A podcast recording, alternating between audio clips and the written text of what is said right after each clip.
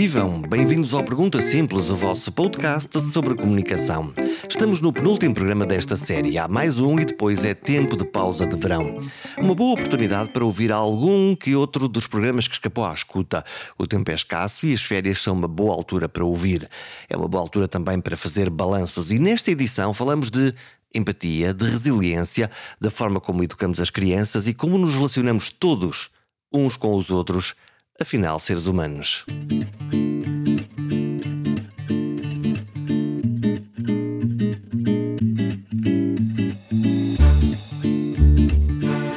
Rosário Carmona Costa é psicóloga e psicoterapeuta e dedica-se a estudar aquilo que podemos chamar de inteligência emocional.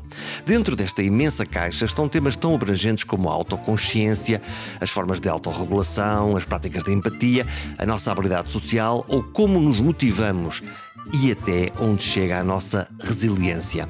Rosário Carmona Costa não se limitou a pensar teoricamente sobre estes temas ou a usá-los como ferramentas nas suas consultas ou inspiração para as suas atividades de férias de grupos de crianças. Ela teve de usar essa mesma caixa de ferramentas e todas as outras que dispõe quando uma grave infecção colocou a sua vida em risco. Foi uma história que começou assim de forma inesperada às vezes nós temos, às vezes parece que os grandes momentos da nossa vida vêm com aviso anunciado, não é? Vamos tirar a carta, sabemos quando, vamos casar, sabemos quando, vamos ter um filho e sabemos quando. Temos um plano. Temos um plano, temos tempo para antecipar, temos tempo para sonhar, temos tempo para nos prepararmos. Também sabemos que há pessoas que partem e também temos tempo para ensaiar na nossa cabeça o que é que vai acontecer, como é que nos vamos projetarmos-nos nesses momentos. Os mais velhos morrem, nós estamos mentalmente preparados para isso, é isso. mas o que não é suposto acontecer é, é estar que alguém... a caminho das consultas e precisar de ir para a cama, não é? E Isso cair é para o é lado, não? O que é que aconteceu? Cair para o lado. Na altura achei eu que era mais uma das viroses que as nossas crianças e os nossos filhos nos passam um, a toda a hora. E, e, pronto, e não foi. E, na verdade, tive aqui alguns sintomas muito semelhantes aos de uma gripe. Estava quase a chegar para começar consultas, tive que, que ligar a pedir para desmarcarem. E passei o dia a dormir. E quando passo o dia a dormir, caio naquilo que estou muito habituada a fazer, ou estava, porque eu acho que agora sou outra, não é? Que era dizer, eu estou só é cansada e, portanto, estou a dormir porque o corpo é sábio e mandou-me dormir. É? O que nos acontece muitas vezes a nós, quando temos as vidas que, que nós levamos muitas vezes, e há um momento, eh, um momento de sexta-feira à noite, não é? Uhum. Que é, oh meu Deus, já não se aguenta. Já não aguentava nem mais um bocadinho, mas se houvesse mais um bocadinho, até descobrimos uhum. que aguentamos, não é? Um, e pronto, mas afinal não tive o dia a dormir, tive o dia a desmaiar repetidamente sem saber.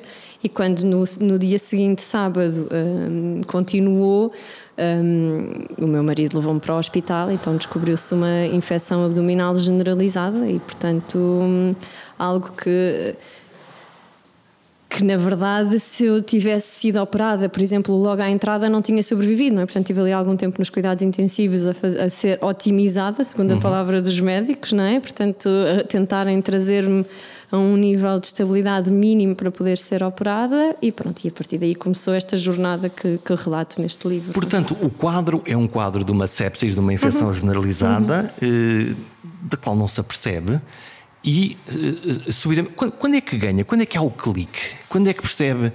Epá, isto é capaz de ser sério.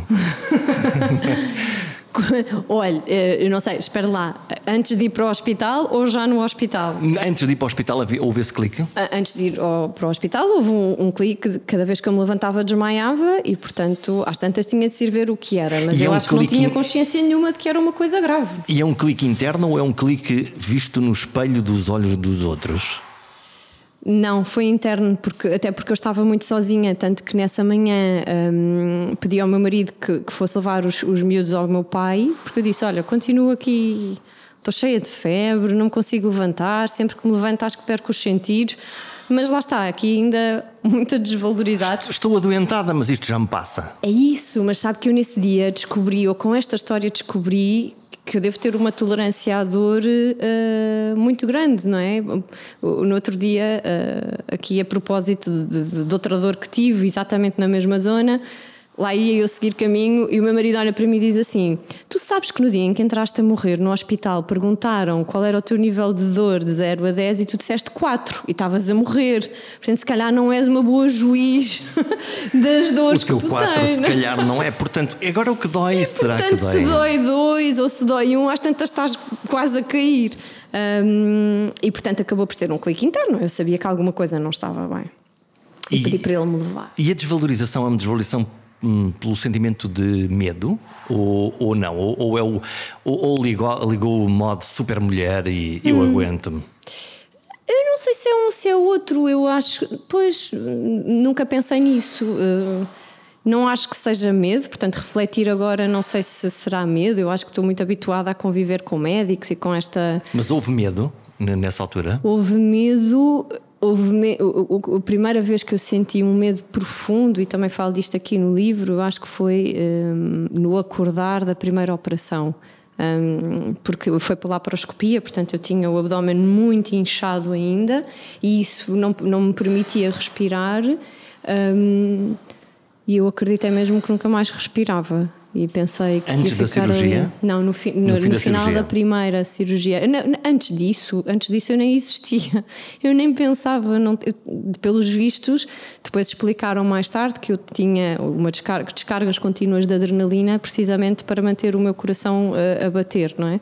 E portanto eu estava praticamente sempre anestesiada. E Coração então- a mil? o coração a mil para manter os órgãos a, a funcionar, não é? E portanto, antes disso, eu não tenho assim muitas memórias. Tenho umas, umas, umas de imagens confusas, tenho a ambulância presente, tenho histórias muito engraçadas que me contam de eu ir o caminho todo a, a contar piadas, a contar histórias, mas essa sou muito eu também e portanto não era muito afastada da pessoa que eu sou, porém eu não estava lá. A descarga da adrenalina eh, provocou esse, esse, esse, no fundo, esse excesso de tudo. Claro, este, este estado de, sim, de hiperfoco, eh, de verborreia, não é? Acho que cheguei a dizer, mas isto eu lembro perfeitamente, porque era um caminho, o caminho do Eiras para o hospital, é um caminho que eu fazia muito quando ia para a faculdade em Nova, portanto, eu, sabe quando às vezes nós sabemos os caminhos mesmo quando vamos a dormir lá atrás? Só pelo e embalo parece que estamos carro. a ver o embalo do carro. E às tantas, pelo que eu percebi, eles deviam estar a fugir do acidente e eu terei dito na, na ambulância: Mas espera lá, devia ter virado à direita. Isto ligada aos, ao soro, ligada à máquina de oxigênio, portanto, toda a gente a rir, não é? Mas, mas eu desta história lembro-me perfeitamente de eles terem que virar para entrar na segunda circular e foram em frente. E eu, mas onde é que esta gente vai comigo? Eu estou a morrer. E eles vão se enganar no caminho. Isso é, um freak, isso é uma freak de controle, afinal já somos dois. Não, não Ou não? sei. Ou olha. só aí? Não, não, não, não, não. Claramente, claramente tenho imensas questões de controlo, uh, mas já cheguei a uma conclusão que me protege, que é esta conclusão de que eu gosto, eu, eu, eu gosto das coisas sob controlo, Uhum. mas não preciso necessariamente de as controlar. E alguma vez temos isso? Ter as coisas sob controlo. Sim. Ou isso é uma doce ilusão? Ah, eu acho que pode ser uma doce ilusão, não é? Ou seja, há coisas certamente que nós conseguimos eh, prever e manipular no contexto, mas com certeza, não é? Nós não, não conseguimos controlar tudo o que nos acontece e eu acho que ainda bem. Acho que isso dá um, um ar à vida. eh, Senão muito seria um desassossego. Certo. Não sei. Será que seria um desassossego ou um sossego que nos desassossegava? Não Portanto, é? podemos ter um comando e controle e dizer e agora vai acontecer isto e agora vai É, já acontecer aquilo. Não sei, se, não sei se gostava disso. É, não queremos, não queremos. Não Acho que está queremos. tão bom assim, não é? Ao mesmo tempo também nos permite experimentar tantas vezes esta noção de capacidade que temos, não é? As coisas que nos vão acontecendo e nós nos surpreendemos com o nosso potencial imenso. Eu acho Ou ao ótimo. contrário, a nossa noção de fragilidade humana. Sim, per- perceber, sen- sendo que esta noção de fragilidade humana será útil apenas se também for para perceber que nos conecta, não é? E que vivemos e podemos viver essa fragilidade em, em- em relação, não é? Porque também sentirmos-nos frágeis e vulneráveis e olharmos à volta e estarmos sozinhos com a percepção do abandono também é capaz de Então agora pergunto-lhe o que, o que é o que é- como é que olha para, para correntes hoje muito em voga nas, nos- nas organizações e nas empresas, em particular nas mais avançadas, que é mostra a tua vulnerabilidade ao teu colega e afins. Uhum. Isso, isso sou-lhe uma coisa boa ou um striptease? Eh, porque uma coisa é eu estar com, com um amigo ou estar com um familiar e poder estar exatamente numa zona segura onde, onde podemos mostrar a fragilidade, a tristeza, a angústia. Outra coisa é estar com os colegas de trabalho. Há um, há um passo aqui bocadinho diferente, não é? Ontem, ontem tive uma, aqui uma paciente adulta que, que, usou uma expressão muito engraçada sobre isso, que era quando às tantas expuseram uma vulnerabilidade que ela não queria, ela usou mesmo esta expressão. Às tantas estava em cuecas. Estava nua, não, não é? é? E portanto achei muito visual. Olha, eu acho que, respondendo assim muito diretamente à sua pergunta, acho que faria sentido nós educarmos as pessoas para a vulnerabilidade e para essa coragem que a vulnerabilidade implica, desde que educássemos também uns aos outros ao que fazer com a vulnerabilidade dos outros. E, portanto, hum. de, pouco me servia que o Jorge agora vulnerabilizasse e, portanto, isso mostrava toda a sua humanidade e que bom, não é? Portanto, que bom que este homem se permite chegar, que permite tocar, e mas também é só seria útil isso, se é? eu soubesse o que fazer com isto. E a é? maioria de nós, eh, aliás, fala muito sobre empatia, a maioria de nós não está equipado com esse chip. Ou melhor, ele está lá seguramente, fazemos parte dessa humanidade, mas está soterrado aqui com várias camadas de outras coisas, ou não? Sobre o que fazer com o outro. Sim.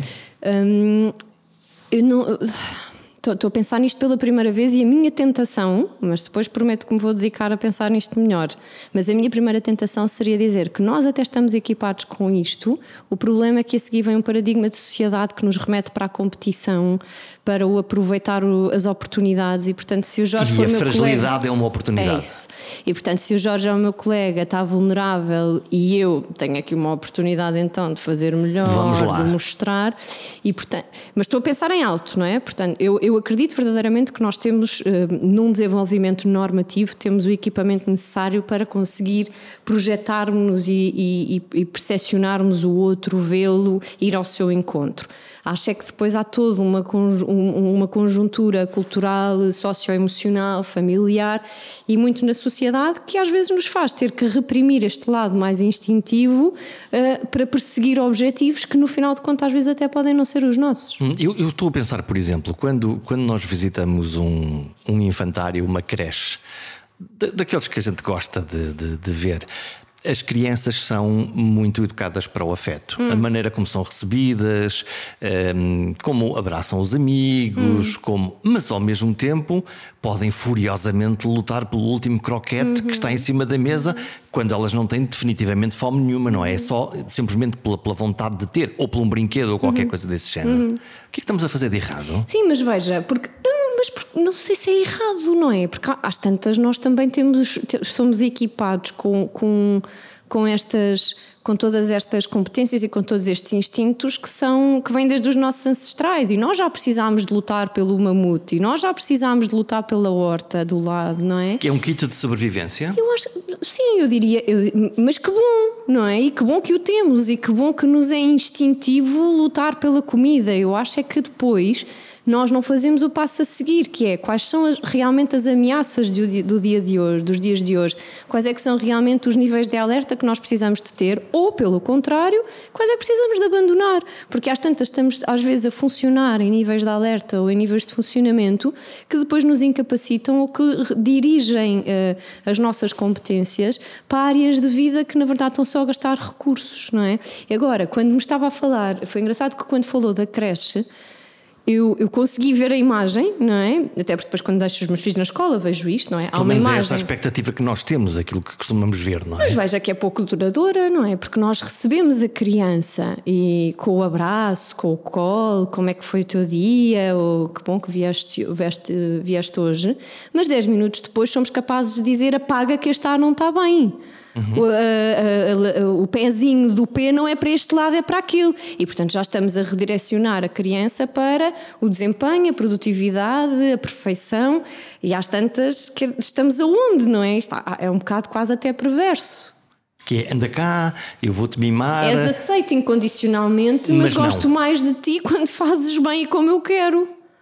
E isso, o que é que isso faz na nossa cabeça? Eu acho que isto, na verdade, faz-nos muitas vezes funcionar mais no sentido da satisfação das necessidades psicológicas e emocionais dos outros do que das nossas. Na expectativa do outro e não na nossa, não é? Na expectativa e com esta crença irracional de que somos, temos mais valor uhum. quando fazemos o que o outro espera de nós. Quando não fazemos, quando saímos do padrão, quando saímos da norma, o, o, o, olhar comparativo é, é absolutamente sinistro uhum. numa, numa comunidade. Não só comparativo, como de julgamento também, não é? E, e portanto, está, está, muito badalado até na, na, na parte, de, na, nas áreas da pedagogia, estas imagens que nós temos de quando a criança é pequena, quase que apanha por não pintar dentro dos contornos, não é? Mas depois queremos que haja artistas que saiam Picasso. que saiam Picassos desta, desta vida em que de repente se possa expor em museus e que possa haver obras de arte, não é? Eu, por exemplo, tenho um filho super criativo, passa a vida em construções, passa a vida a, a, a imaginar coisas que depois concretiza com materiais mas que depois, em contexto de sala de aula, obviamente. Sai do padrão. Sai do padrão, não e é? é o fim do e portanto, de repente, os maiores elogios que vêm no final do ano são exatamente as mesmas razões pelas quais ele é um ano inteiro ralhado. Não é? Portanto, ele tem este potencial, ele tem isto, ele tem isto, ele é maravilhoso nisto, nisto, nisto, nisto. Então, porquê é que a senhora professora ralhou o ano inteiro exatamente por estas características? E o que é que isto faz na cabeça dos miúdos? Uhum. O, que é que isto, o que é que isto lhes provoca? Eu acho que, na verdade, bom, isto são tudo conjecturas, não é? Mas é, é, é, aquela experiência que eu tenho também com adultos em consulta é que acaba por redirecionar o nosso caminho para um caminho afastado daquilo que somos na verdade. E, portanto, é? e, portanto vivemos uma vida infeliz mas só porque afastada de nós. Mas eu até diria que durante muito tempo nós não percebemos que essa vida é infeliz, precisamente porque é uma vida que corresponde. E nós precisamos disto para sobreviver do ponto de vista afetivo. Portanto, se eu, continuar, se eu for continuamente alguém que não corresponde, vou-me sentir continuamente rejeitada, excluída, não ah, é, é assim julgada, não é? Ah, não ligues, ela é mesmo assim. E, portanto, se eu corresponder, eu vou sentir uma gratificação imediata muito urgente, sobretudo, imagino, por exemplo, na fase da adolescência, em que a construção da identidade é uma necessidade básica e este quem eu sou vem também muito de quem é que eu sou, onde pertenço. Sim, eu, eu não presto. Pode, pode aparecer lá na, na cabeça? Eu, eu, gosto muito da ideia do valor, não é? Porque eu consigo trabalhar muito em consulta a ideia do eu, por mais que erre, o meu valor não diminui. Não ah, é? Vamos a isso. As pessoas que, valor... de que é que se queixam as pessoas uhum. aqui no sítio? Aqui, não é? Que, de que, é que, que, é que as pessoas se queixam? Vêm aqui. Nós queixamos-nos é dos outros. Quem vem é? aqui queixa-se dos outros nos primeiros 10 minutos, não é? E depois percebemos. Maldito, eles fazem isto, fazem outro, a minha mulher, eh, o meu patrão. Mas não é meu... é protetor. Eu acho que é protetor. Os primeiros 10, ou seja, quando nós sentimos. É uma defesa. Eu acho que é sobrevivência. Veja, se eu ainda não encontrei um lugar onde posso falar sobre isto, uhum. chorar, ser aceite, não ser julgada. Vem cá ver como é que é primeiro. Estar a falar de coisas que parecem aos olhos dos outros minúsculas. Se eu ainda não encontrei esse lugar, é melhor e mais adaptativo eu pensar que os outros estão a ser difíceis, que os outros estão a exigir, porque isto vai, vai me fazer pensar que os outros é que têm que arranjar uma solução. Porque se eu estou sozinha, se eu não tenho onde, onde uh, ser acolhida, se eu não tenho onde pertenço, daqui vem a minha obsessão com a pertença, não é? Então eu, é melhor não fazer este exercício porque vou sentir um enorme desamparo. Não é? Portanto, se eu chegar aqui e disser está tudo errado em mim. Ops! Isto é muito, muito profundo. E muito não é? duro, não é? É um desamparo muito grande, não é? E, e, portanto, eu percebo que seja mais fácil, não é mais fácil, é adaptativo, é sobrevivência, está tudo bem. Como é óbvio, se eu ainda não tenho um lugar onde ir reparar e, e, e reconstruir-me, claro que eu não vou já pensar que isto é tudo meu. Claro que é mais fácil dizer porque o meu patrão está sempre a exigir isto, porque as minhas amigas não convidam, ou porque os meus filhos são um inferno, ou porque o meu marido não me compreende. Claro que isto, isto é adaptativo, isto é sobrevivência. Mas isso é porque não percebem ou porque é mais fácil? É mais fácil justificar, dizer, bom, isto. Eu não, não acho que seja não? pela justificação, acho que era uma enorme injustiça dizermos isto nesses nossos momentos de dor. Eu não acho que seja uma justificação, acho que é mesmo adaptativo. Acho que nós é, é um mecanismo automático que nos protege, que é se for assim, tu ainda estás inteira. Uhum. Estás a resistir a, a, a, esses, esses malandros todos que estão a dar a cada cabo da cabeça e, e tu estás, mantens-te aqui firme. E que, e, e, que não, sim, e que, que não. Tu estás inteira, tu existes, tu estás inteira, tu estás a ser mal vista ou maltratada e, portanto, vem aqui procurar mecanismos para poder enfrentar isto. Uhum. Mas muito rapidamente nós conseguimos fazer este shift para. Então, e se essas pessoas todas não mudarem nada? O que, é que, é que há em nós para conseguirmos viver de uma forma mais encontrada connosco? E aqui, por isso é que eu há bocadinho estava a pensar naquilo que me perguntou do que é que acontece às crianças. É que eu, era isto que eu diria. Portanto, quando nós vamos construindo vidas constantemente a ir ao encontro da expectativa do outro, nós estamos a afastar-nos de nós e que num primeiro momento vai ter uma gratificação imediata porque o outro está contente, não é? E fala de nós, ai, olha lá, agora o Jorge fez não sei o quê, agora o Jorge fez não sei o que mais. Sabes que o meu filho Jorge, nanã, sabes que o meu marido Jorge, não sei o quê. Isto no imediato tem uma recompensa. Lá vai o nosso ego por aí acima. Mas a longo prazo, se é uma, uma realidade afastada da, da escala dos nossos valores, daquilo que nós, na verdade, somos, tem um prazo de validade e de repente começa a vir esta noção, porque veja, até os, os, autores mais antigos da psicologia e que têm as fases do desenvolvimento bem definidas, não é? Quando nós chegamos à parte final da mestria ou quando chegamos à parte final do sentido da vida. O momento da Dalai Lama. É? Veja, quem eu sou se vivi a vida toda a viver uma vida que não era a minha, que era a de quem queriam para mim. Hum, vamos a, vou carregar nas tintas. Agora vamos ao outro extremo, que é uh, o egoísta que não quer saber nada da opinião dos outros, nem do patrão, nem da família, nem dos amigos e quer aproximando e eu agora é que vou por aqui. Também me parece que é um bocadinho hum, ao, ao, contrário, não é? Não é bem o ser humano. Sabe o que é que me estou a sorrir? Estou a sorrir porque o próprio Jorge já qualificou. Disse assim: e o que é que acha do egoísta que. Não, porque lá está, um que tem, tem, está muito preso à opinião do outro uhum. e eu agora, eu agora estou a carregar no, no outro lado Entendo, da, balança. mas veja que a sociedade já nos programou para pensar que uma pessoa. É uma besta. Que segue aquilo que vai sabendo ou sentindo que em cada momento é importante para si, uhum. nós já estamos programados para pensar: olha-me este egoísta ou besta, que foram as suas duas palavras. ou é o egoísta ou é a besta. Porquê? Porquê? Eu acho que aqui já remete muito mais para a intenção, não é? Portanto, se eu pensar assim um, que não aceitei. Olha, tenho, há aqui uma colega nossa no Bilong que uh, eu, não, eu ainda não conhecia, quando há uns anos o meu telefone tocou para me convidarem para ir para, para trabalhar para uma escola, como psicóloga numa escola. E eu terei dito na altura que, olha, muito obrigada pelo convite, mas na verdade eu sou muito apaixonada pela prática clínica. O motivo pelo qual me está a ligar é exatamente sustentado pela minha vida de prática clínica e daqui a um ano eu não teria nada para acrescentar à escola porque os meus exemplos clínicos tinham-se esgotado. Um, e agora? Eu lembro-me que esta minha colega dizia assim: Ai, quando eu soube que tu respondeste isso, nós não nos conhecíamos ainda, não é? Eu fiquei a pensar: mas quem é que é esta pessoa que recusa um contrato de trabalho? A psicologia é um sítio tão difícil, é uma área tão difícil. Tão arrogante, olha lá. Está a ver?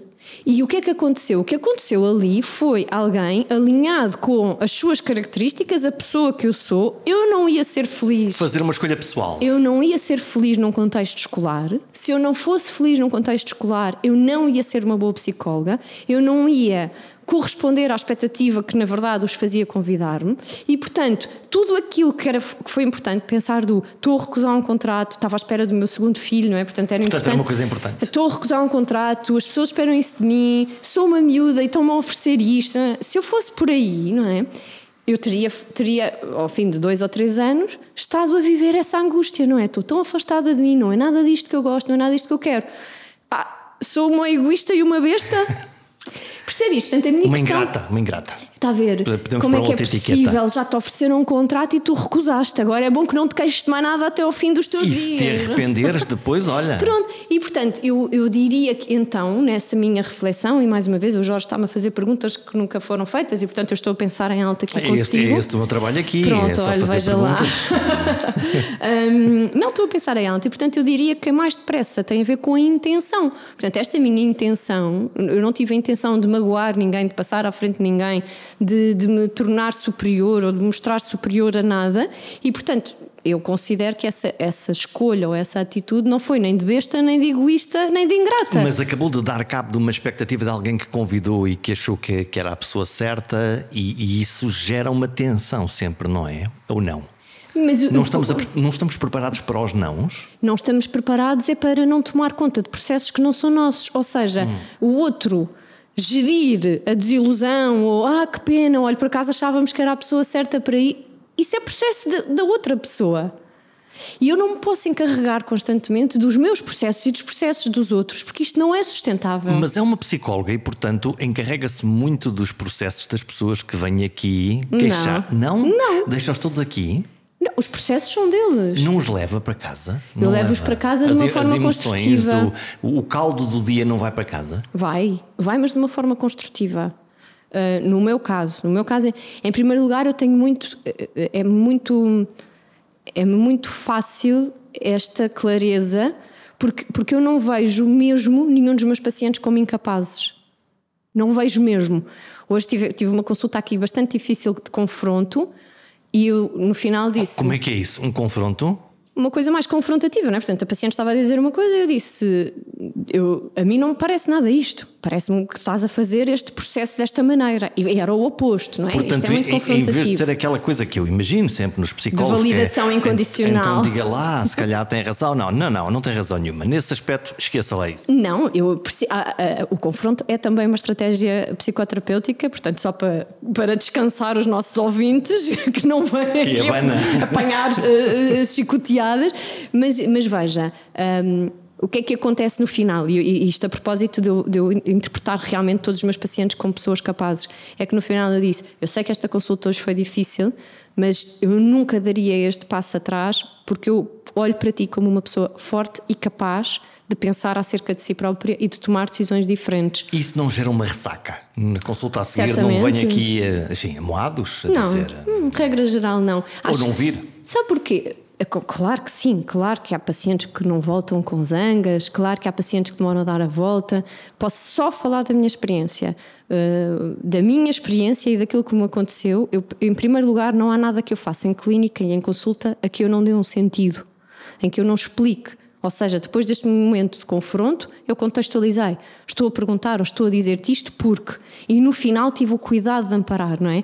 A dizer: eu sei que esta consulta foi difícil, eu sei que hoje foi difícil, mas não fazer isto era interpretar-te como incapaz de enfrentar isto. E eu não te vejo como um incapaz. É um eu confio em ti. Eu confio em ti, eu vejo-te e eu sei que tens tudo em ti para conseguir fazer escolhas diferentes por ti. E aquelas pessoas que repetem sucessivamente os mesmos erros, apesar de baterem com a mão no peito e dizer sim, eu sei que isto uhum. não está a correr bem. Uhum. Tu pensar nos toxicodependentes, por exemplo, uhum. é o exemplo que me salta imediatamente na cabeça. Uhum. Tem paciência para isso também? eu tenho muita paciência. Mas, mas ouça, eu, porque eu acho que nós se calhar estamos em ondas diferentes, não é? Nós, o ser humano tem mesmo um mundo interno infinito, não é? E portanto, a pessoa que está à nossa frente a dizer pela centésima vez voltei a cair uhum.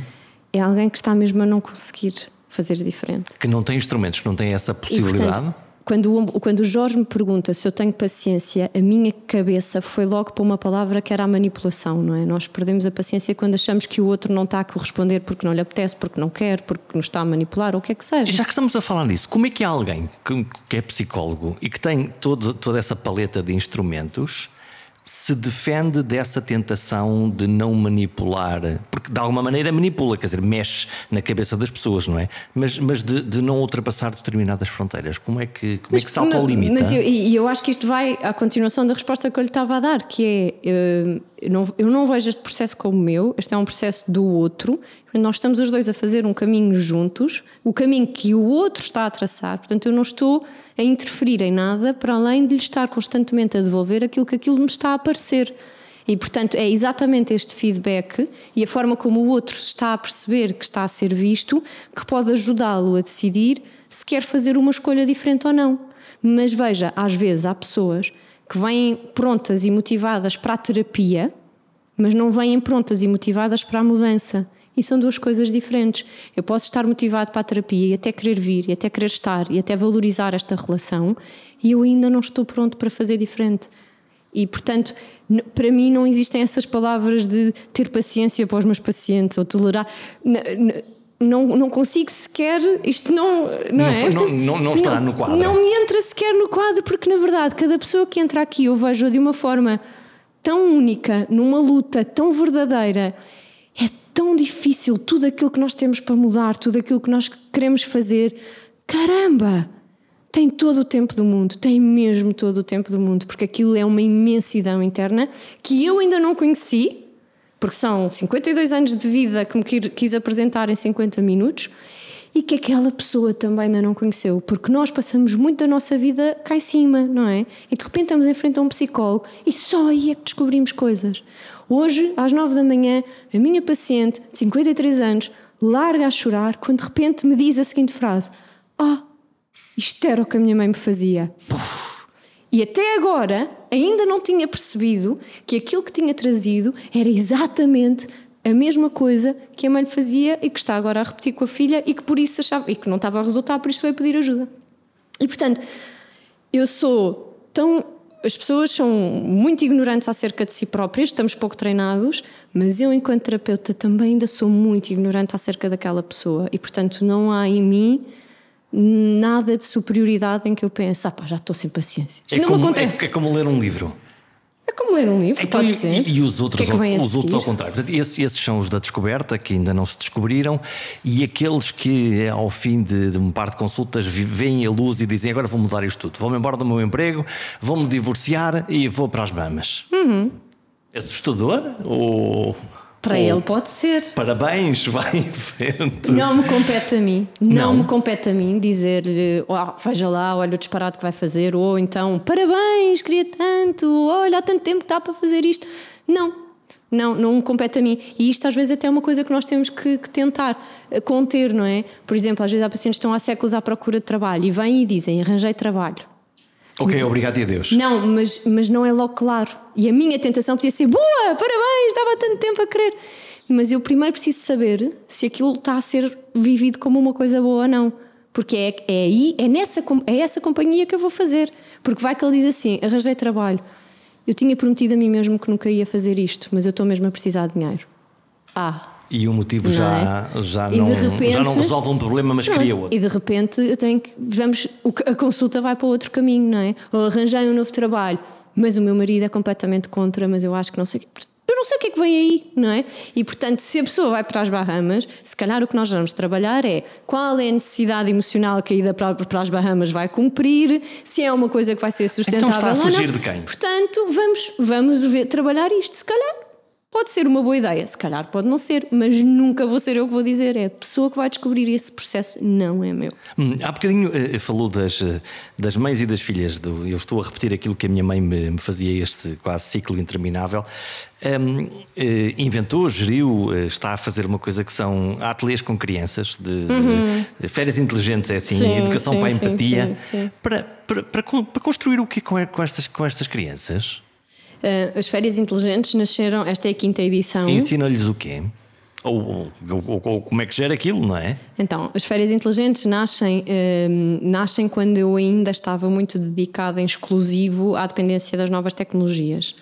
Um, e portanto, na altura eu, eu trabalhei, fiz assim um, uma, uma, temporada em Singapura com uma equipa que fazia intervenção na, na, dependência das novas tecnologias. E uh, quando lá cheguei para ver como é que eles faziam a grande intervenção, afinal o que eles faziam era programas de promoção de inteligência emocional e destas competências socioemocionais, que na verdade se descobria que a partir do momento que nós temos todas estas competências mais robustas e mais fortes estamos mais protegidos para o desenvolvimento das dependências ou para o desenvolvimento de comportamentos disruptivos ou disfuncionais na, na adolescência e depois no futuro na idade adulta. E, portanto, nascem assim as férias inteligentes há sete anos e hum, e, portanto, são semanas, uma semana com crianças e outra semana com adolescentes, que pretende exatamente conectá-los com estas áreas, que na verdade são as únicas áreas comuns a todo o ser humano, esta humanidade, não é? Se vai haver iPod daqui a 40 anos, nós não sabemos. Provavelmente não. Mas à partida vai ser preciso comunicar, à partida vai ser preciso empatizar, cuidar, à partida vai ser preciso controlar os nossos impulsos. Portanto, há toda uma série de características do ser humano que nós precisamos de ter bem desenvolvidas para vivermos em sociedade e sermos bem-sucedidos, que são muitas vezes deixadas de parte a favor de currículos teóricos e teóricos e teóricos infinitos, não é? Um, e portanto é um bocadinho isto que as férias inteligentes pretendem, pretendem criar aqui uh, jovens com bases de caráter mais robusto. Hoje qualquer jovem, nós vemos-lo em qualquer sítio, a olhar cabeça para baixo, até tem problemas de pescoço às vezes, olhar para um ecrã permanentemente ou agarrados à Playstation ou sempre nos TikToks. O que é que está a acontecer? Tem uma resposta para mim? Está a acontecer uma nova geração, não está a acontecer nada de patológico se assim cuidarmos não é? Portanto, o problema não está no uso, está no abuso. O problema está no eventualmente no uso excessivo e no que se deixa de fazer para fazer aquele comportamento. E eu diria até ainda mais, o problema está na função que aquele uso está a cumprir. Eu estou mais tempo no telemóvel, porquê? Porque não tenho amigos, porque deixei de conseguir comunicar, porque fico nervoso se falo com alguém, porque se me fazem perguntas eu coro, gaguejo, não sei o que responder. Ou porque é uma questão de disponibilidade e porque é divertido estar a jogar jogos online. Então está tudo bem. Até porque muitos deles estão, lá está, estão a pensar no PlayStation, estão ligados com os seus amigos, estão a e falar com eles, bem, estão a. Está tudo bem. E portanto não precisamos de patologizar uma coisa que é da geração e está tudo bem. Não vou retirar o computador a ninguém, não vou tirar o telemóvel a ninguém. Vou, no entanto, exigir a este jovem que mostre o mesmo nível de competências que mostra nas tecnológicas que mostre noutras áreas de vida que lhe são igualmente fundamentais, como a comunicação, como a relação, como a gestão das emoções, como a gestão do comportamento. E, portanto, está longe de ser um problema que haja Playstations e telefones e redes sociais, não tem de ser um problema. Então porquê é que nós estamos todos muito a falar agora, agora nisso? Porque há, hum, jovens que se estão a fechar uhum. nessa, na tecnologia, mas que por natureza são fechados e, e, e portanto estão ali, estão mais defendidos? Não, eu acho que na verdade nós começámos a falar mais sobre isto porque inicialmente os pais sentiram um gap geracional muito grande e que me pareceu que os fez dar uns passos atrás na, na forma como exerciam a sua parentalidade também nesse campo da vida dos filhos. E, portanto, sobre saídas à noite, sobre cigarros, sobre sexo, sobre álcool, sobre não sei o quê, os pais sabiam muito bem e falam sobre isto. A lista dos proibidos. E metem-se, e metem-se, e falam, e conversam, e dizem. O TikTok é nevoeiro. Ai, Jesus, que ele está lá há muito tempo, eu não sei a fazer o quê. Ai, meu Deus, que ela tem duas contas, três contas, vinte contas, o que é que eu faço? E durante algum tempo, os pais deram uns passos atrás e diziam assim: ai, doutor, olha, não sei, nem sequer sei ligar aquilo. E, portanto, acho que na altura, isto estamos a falar 2003 foi há. Ai, oh foi anteontem à tarde. Pronto, está a ver? Foram, portanto, 2002 foi, foi há 20, 20 anos. anos. pronto. E portanto, quando isto começou, não é? Depois em 2011, olha, em 2011 foi quando comecei no CADIM a fazer, portanto, há 11 anos, a fazermos com o João Faria na altura o núcleo da dependência da internet. Em 2013 fui eu para Singapura começar a fazer estas coisas todas. E os pais ainda nem sequer Ainda não saíram de 1999. Não se permitiam, quando nós tantas diziam, mas eu digo o quê? Que ele tem que desligar? E cá tantas nós olhávamos e dizíamos, sim, não há mais nenhuma resposta. Mas ele vai ficar zangado. Não há mais nenhuma Sim. epifania para dizer aqui. Sim, se considerar que este comportamento está a interferir na dinâmica familiar, se considerar que este comportamento está a interferir no desenvolvimento ajustado, sim, temos um lugar nesta, nesta área de vida dos nossos filhos como temos nas outras. E temos que perder este medo. Eu acho que houve, num primeiro momento, isto.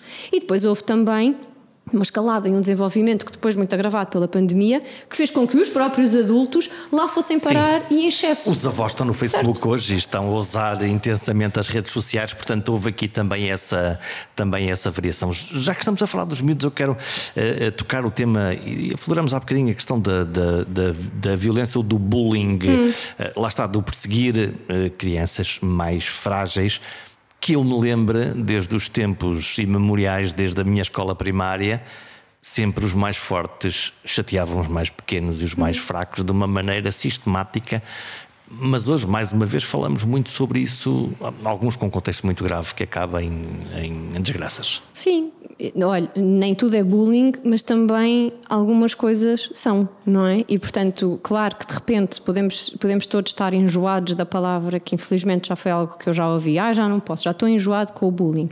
Em primeiro lugar, não acho que seja o facto de sempre ter havido que de repente passa a ser bom, não é?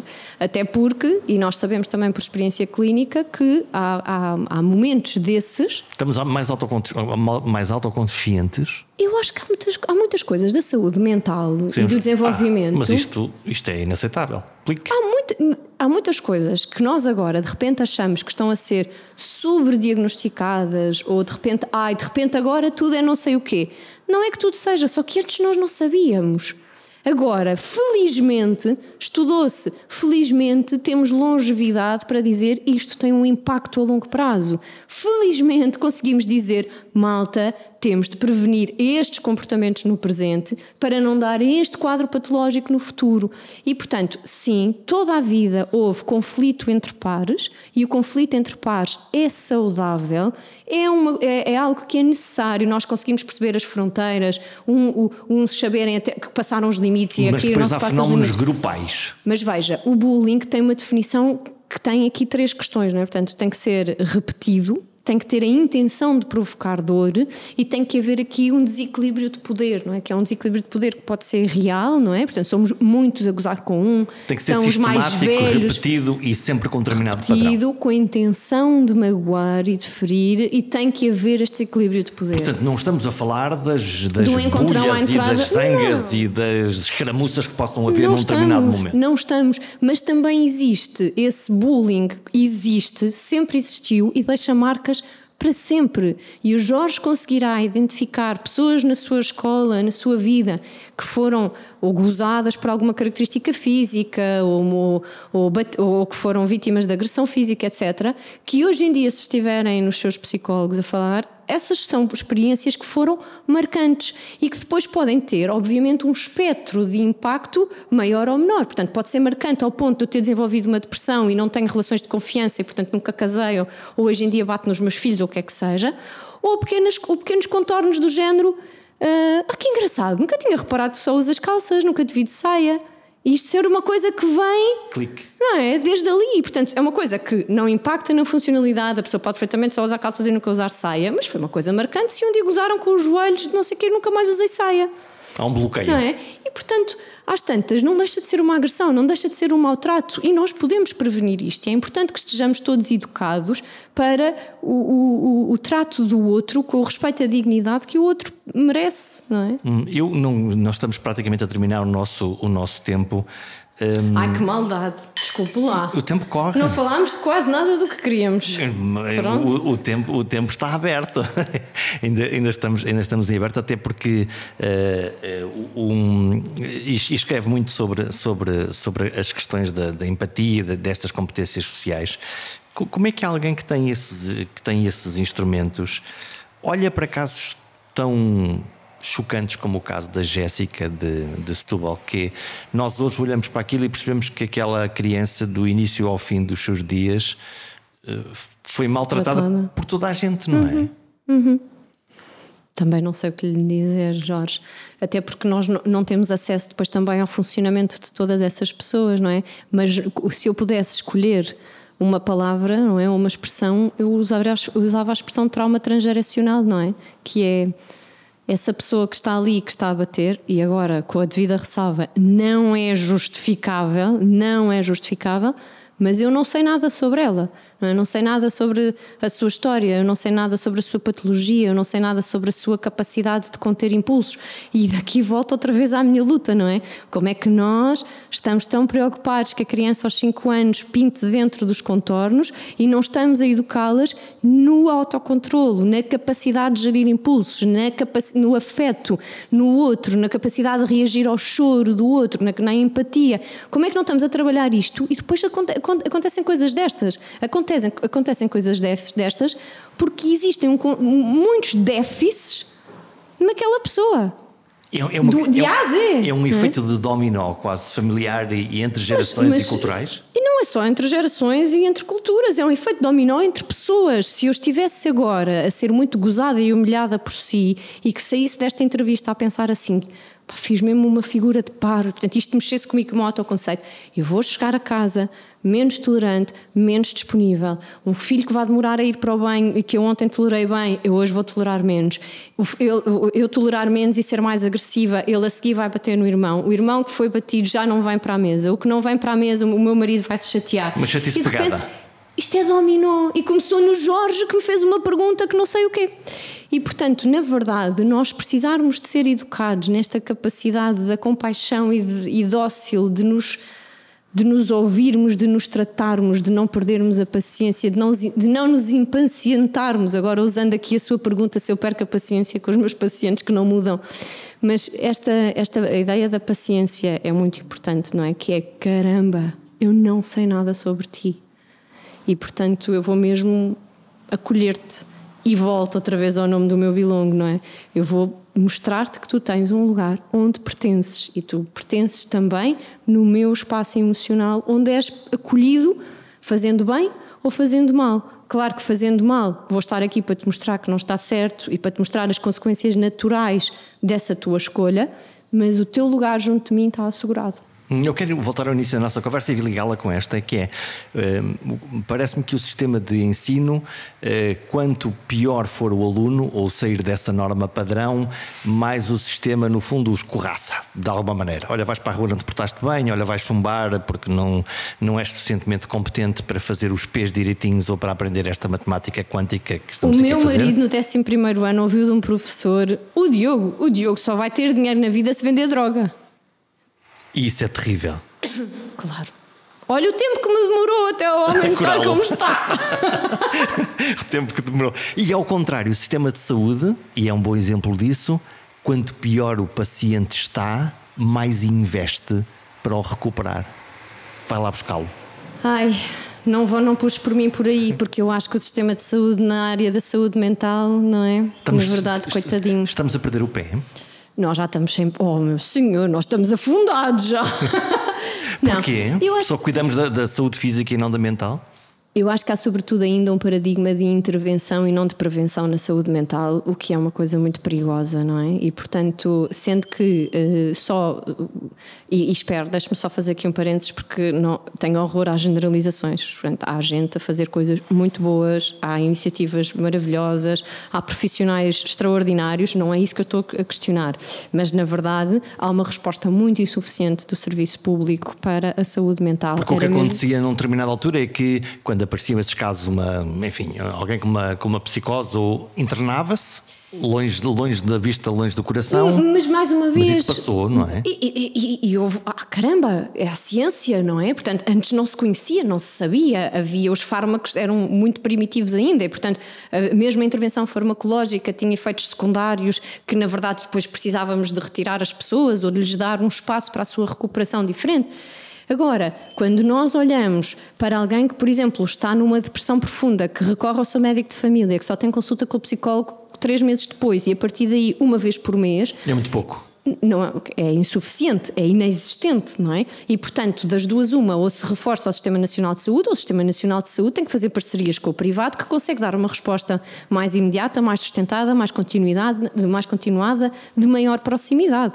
Agora, há três meses ou quatro meses atrás, já não sei, quando falei com um dos nossos colegas psiquiatras, que me disseram, Rodrigo, esquece, não há vagas neste momento para internamento em saúde mental em Portugal. Então como é que faz? É? Quando, quando... É para casa. E portanto, se, quer dizer, veja, eh, se, se houver algum caso mais, mais. Já aconteceu eu ter pacientes com uma tentativa de suicídio e que foram ao serviço de urgências, que foram medicados e depois vão para casa, com maridos que já não vão dormir, porque vão ficar vigilantes, com pais que já não vão dormir porque com medo que o seu filho volte a repetir. E portanto, acreditando eu, porque gosto de partir desta premissa, que o SNS está a fazer o melhor que pode com o melhor que tem, claramente há uma insuficiência e, portanto, há um passo que tem que se dar. E se for preciso passarmos pelos privados, estamos cá. Mas, mas isso é uma não valorização por parte da sociedade? A sociedade não sente essa necessidade?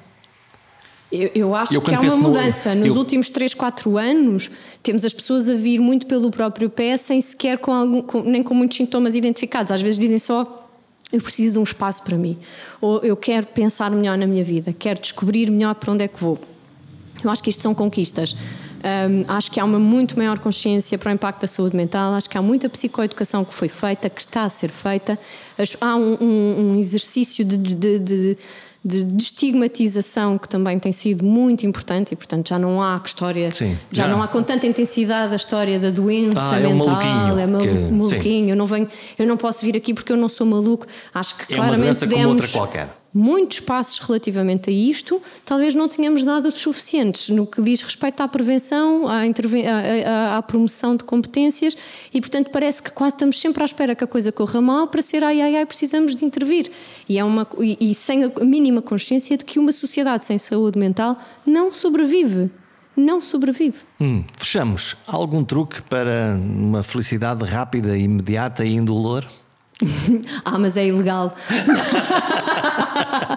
não, não há. Há construção e eu acho que na verdade é o que torna mais bonito. Não há receitas rápidas para ser humano, talvez nem as ilusórias ou ilegais, mas funcionou como piada. E o humor é uma das grandes chaves para ligar os seres humanos.